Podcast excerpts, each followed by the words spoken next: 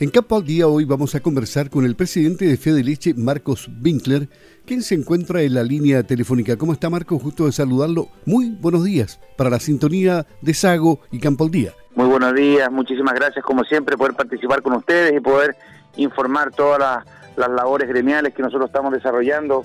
Como siempre lo comento, uno suele trabajar mucho y, comunicar no tanto, entonces es re importante los espacios que ustedes nos ofrecen para poder eh, informarle a todo el mundo en lo que está la lechería, en lo que estamos como gremio y lo que están los agricultores. Sí, pero han habido bastantes actividades en el último tiempo. Por ejemplo, Federeche está reclamando la reacción de la industria frente a la grave situación de los productores. ¿Cuál es la posición de ustedes ahí? Bueno, lo que pasa es que eso tiene varias visiones. Uno, uno bajo ningún punto de vista, nuestra, nuestro directorio lo único que quiere eh, eh, es solamente reclamar, sino que son mostrar puntos de vista, mostrar posiciones. Y en este caso, claramente estamos en un país, en el país estamos con, un, con una, una suma de de situaciones que va a ser difícil producir leche, va, a estar complicado, va a ser un año complejo en qué sentido, tenemos tuvimos un problema climático el año pasado, a finales del año pasado, lo que lo, que nos hizo entrar en 2022 no tan bien climáticamente hablando, por otro lado tenemos un alto en los, costos eh, muy por encima de, de alzas razonables, por otro lado tenemos problemas de mano de obra, entonces hay una cadena de cosas, problemas en la logística, a nivel internacional, nacional. Entonces, la verdad que tenemos un sinnúmero de situaciones que ameritaban una reacción por parte de la industria en, aumento en, en, sus precios pagados a productores.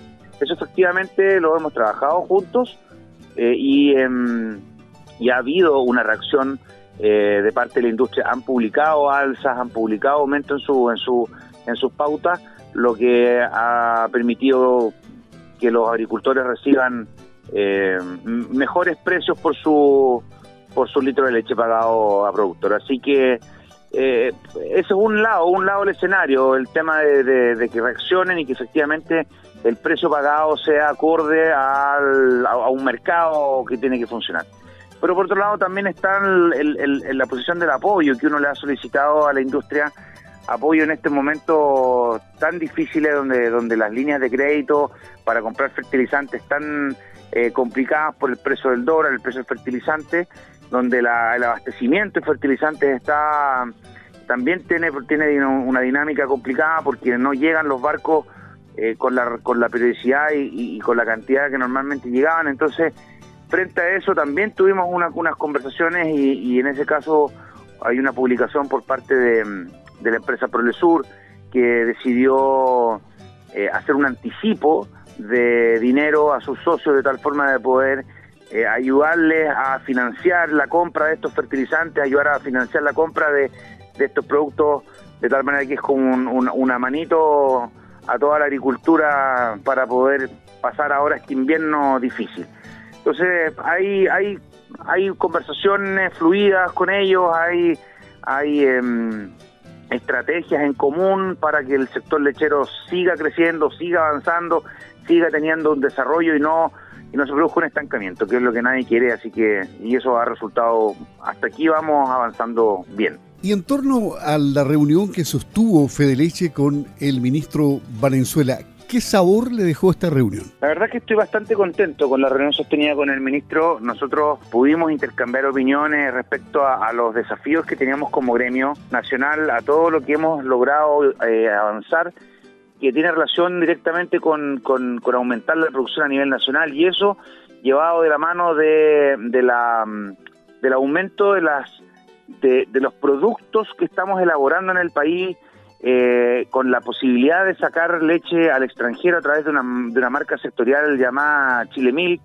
de, del emprendimiento que se está generando en el país para producir quesos de, de distintos tipos gourmet y otros tipos de productos gourmet o sea, eh, una visión de lo que hemos logrado como, como gremio y como, como, sector lechero, mejorar en el país para poder aumentar la producción. Y cómo ellos nos podrían como ministerio apoyar en, en las diferentes situaciones que, que son más críticas, como por ejemplo hay que tener un control permanente de las importaciones, de que no vengan productos que tengan algún tipo de subsidio, algún tipo de, de, mm, de distorsión en el, en el mercado, también ellos tienen que tener eh, una especie de, de, control respecto al abastecimiento de algún, de algún tipo de productos, por ejemplo el tema fertilizante, que ellos tienen que poder apoyarnos a través de, de, instrumentos como créditos FOGAPE para que nosotros nuestras líneas de crédito las podamos utilizar, porque como, como bien mencioné hace unos minutos, la, el, valor del fertilizante y el valor del dólar y el valor de, todo el proceso para traer eh, eh, fertilizantes ha hecho que las líneas de crédito se vean sumamente disminuidas, por lo tanto no se puede comprar lo mismo que antiguamente se compraba. Entonces, eh, ahí el gobierno a través de Corfo, a través del Banco del Estado, tiene que generar ciertos implementos a través de sus líneas de crédito para, para que nosotros podamos acceder a, a, ese, a esas situaciones.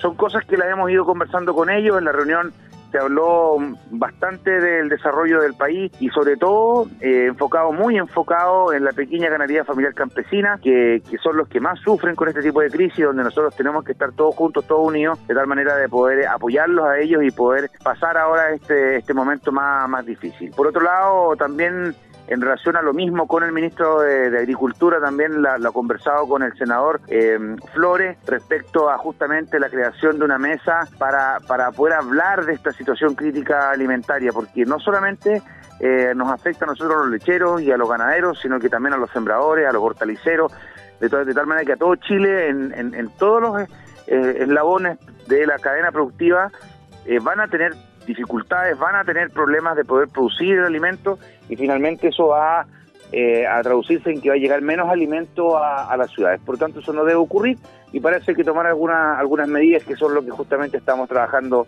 como dije, tanto con el ministro de Agricultura como con el senador Flores que nos está apoyando en esto. Y esta mesa de seguridad y de soberanía alimentaria, el espíritu que tiene, no le produce ningún problema. Es decir, ¿usted piensa que va a funcionar así?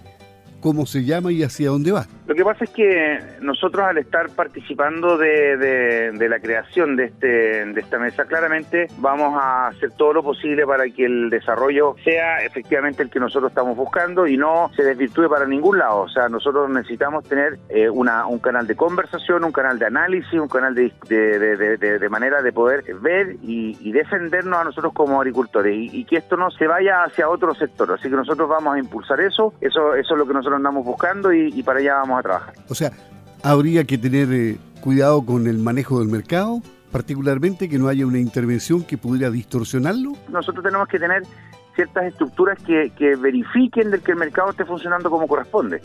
Y si uno y si uno observa de que por ejemplo, está ingresando productos con precios distorsionados, bueno, hay herramientas a nivel país que se pueden ocupar para que eso no afecte al mercado interno o lo mismo con el abastecimiento, lo mismo con, eh, con, la, con, productos que vienen de otra parte, lo mismo que puede estar pasando ahora por situaciones específicas con, con respecto a la guerra mm, entre Rusia y Ucrania, por lo mismo con el abastecimiento y la logística de los barcos, por ejemplo, el, quién, quién descarga primero un barco dentro de un puerto. Eso son cosas que el gobierno eventualmente sí tiene herramientas, tiene instrumentos que puede usar, utilizar para que efectivamente los barcos que vienen con productos agrícolas se, puedan desembarcar primero para, para que no haya problemas de logística y nosotros podamos seguir produciendo. Si para allá va, todo nuestro, nuestro enfoque y todo nuestro interés está en que nosotros podamos seguir produciendo alimentos para el país. Y en relación al futuro, junio, ahí va a ser el gran evento, el noveno Congreso Chile Lácteo. ¿Cómo va la preparación de este Congreso? La verdad que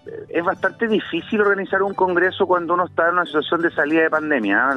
las condiciones las cambian, los charlistas tienen temor de, que si van a poder viajar o no van a poder viajar, pero dejando eso de lado, el resto estoy bastante contento. El equipo es un tremendo equipo el que está trabajando la, toda la, estructura del Chile Lácteo. Eh, va a estar acá en Osorno, donde vamos a poder juntarnos, reunirnos los lecheros a hablar en torno a, a lo que más nos motiva, a lo que nos apasiona, que es la leche Vamos a tener grandes charlas magistrales de, que nos van a enseñar de distintos tópicos, tanto agrícolas como económicos, como, como sociales. Por lo tanto, realmente es un entorno de hablar de, desarrollo, hablar de futuro, hablar de, de mm, sostenibilidad, sustentabilidad y economía.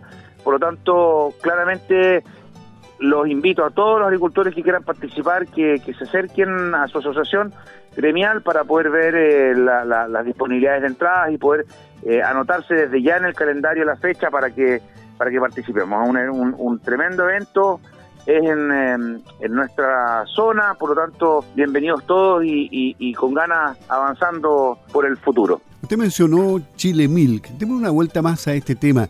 Chile Milk es la marca que ustedes van a impulsar a nivel internacional. ¿Qué pasos se han dado ya y hacia dónde están orientados los siguientes? Los pasos que dimos fue la creación de la marca. Eso realmente fue una, una, situación, un evento, una, un trabajo enorme con donde tuvimos que realmente mm, hacer eh, esfuerzos importantes a nivel de gremio, a nivel de, de, de, productores, a nivel de trabajo con ProChile, para poder lograr esa, esa marca sectorial.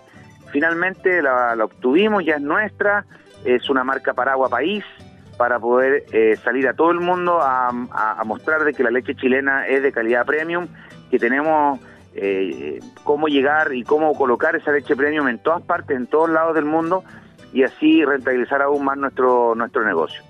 Finalmente este año ahora, el 2022 y por los próximos tres o cuatro años, lo que nos lo que nos lleva a trabajar ahora fuertemente es la colocación de la marca a nivel internacional. Eso quiere decir eh, colocar la marca en las oficinas comerciales de ProChile, colocar la marca en, en las em, en las ferias internacionales de alimentos y agrícola, poder eh, salir con una paleta de productos al extranjero, decir, acá estamos, eh, estos son nuestros productos premium y efectivamente nuestro producto Chile Mil como marca país. Así que estamos en pleno desarrollo, en pleno trabajo para poder llegar al, internacionalmente a todas partes y la verdad que eso nos tiene muy, muy, muy motivados porque sabemos de que Chile tiene una característica única de producción y que es absolutamente colocable en todo el mundo, por lo tanto tenemos harto por trabajar, harto por hacer y harto por desarrollarnos. O sea, la visión económica que usted tiene eh, podría ser eh, optimista pese a todos los malos augurios que hay de mm, una inflación galopante, eh, que luego se transformaría en algo peor, que es todo lo contrario, que el crecimiento sería demasiado bajo, en fin, ¿qué, ¿cómo ve el futuro de, del país en este plano económico? Lo que, lo que pasa es que a nivel de lechería, a nivel de, de la, industria que nosotros trabajamos, hay que tener súper claro la, y, separar las visiones en qué sentido, en que nosotros a nivel gremial tenemos que trabajar a largo plazo, nosotros no podemos pensar solamente a corto plazo, tenemos que tener eh, metas a largo plazo, tenemos que tener visión a largo plazo, de tal manera de que el sector eh, lechero se realmente se desarrolle, estamos hablando en 20, 30, 40 años, digamos.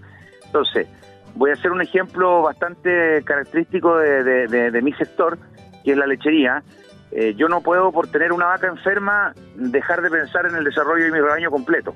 Entonces, efectivamente, estamos pasando por un momento ahora donde, donde tenemos vacas enfermas y tenemos que preocuparnos de las vacas enfermas. Hay que, hay que darles tratamiento, hay que ver bien el diagnóstico, hay que cuidarlas y etcétera para que se sanen. Que es lo mismo que está pasando ahora con la economía. Tenemos que nosotros como lechería preocuparnos de poner cuidado en las inversiones, poner cuidado en nuestros gastos, asesorarnos bien con respecto a la fertilización, asesorarnos bien con respecto a qué, cómo vamos a manejar nuestra lechería para que esta no no termine quebrando en, una crisis como esta. Pero a largo plazo yo tengo que seguir pensando en que el país tiene que subir su producción de los 2.200 millones de litros, tenemos que llegar a 4.000 millones de litros, tenemos que colocar nuestra leche en el extranjero, tenemos que seguir vendiendo nuestras vaquillas a China, tenemos que el proceso de negocio a largo plazo, a 30, 40 años, también tiene que seguir. Entonces hay que preocuparse de la vaca enferma, sí, pero también tengo que preocuparme del desarrollo del rebaño a largo plazo. Muy bien, muchas gracias. Marcos Winkler, presidente de Fede Leche, conversando en Campo al Día de Radio Sago. Que esté muy bien. Buenos días. Muchísimas gracias, muy buenos días y como dije, siempre agradecido de poder estar con ustedes y poder eh, compartir la información. Así que acá estamos siempre disponibles para poder eh, conversar. Muchas gracias.